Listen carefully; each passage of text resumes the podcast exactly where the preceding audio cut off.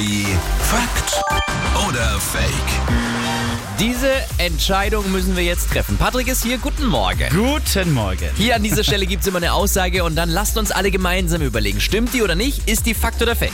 Emojis sind genauso gültig wie eine Unterschrift. Was denkst du?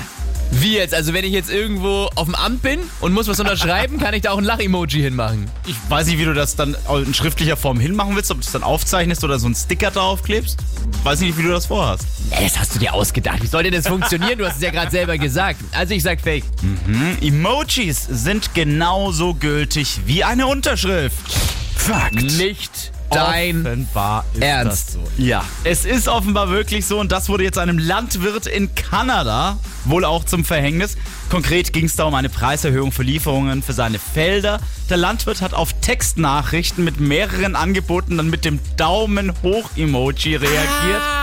Und das ist laut Gericht mit einer digitalen Unterschrift gleichzusetzen. Nicht dein Ernst. 57.000 Euro umgerechnet hat das den Landwirt dann gekostet. Okay, passt auf, was für Emojis ihr auf welche Fragen verschickt. Absolut. Ey, Patrick, danke, das war sehr wichtig heute Morgen, dass wir das wissen. Hier ist Energy, immer die besten neuen Hits.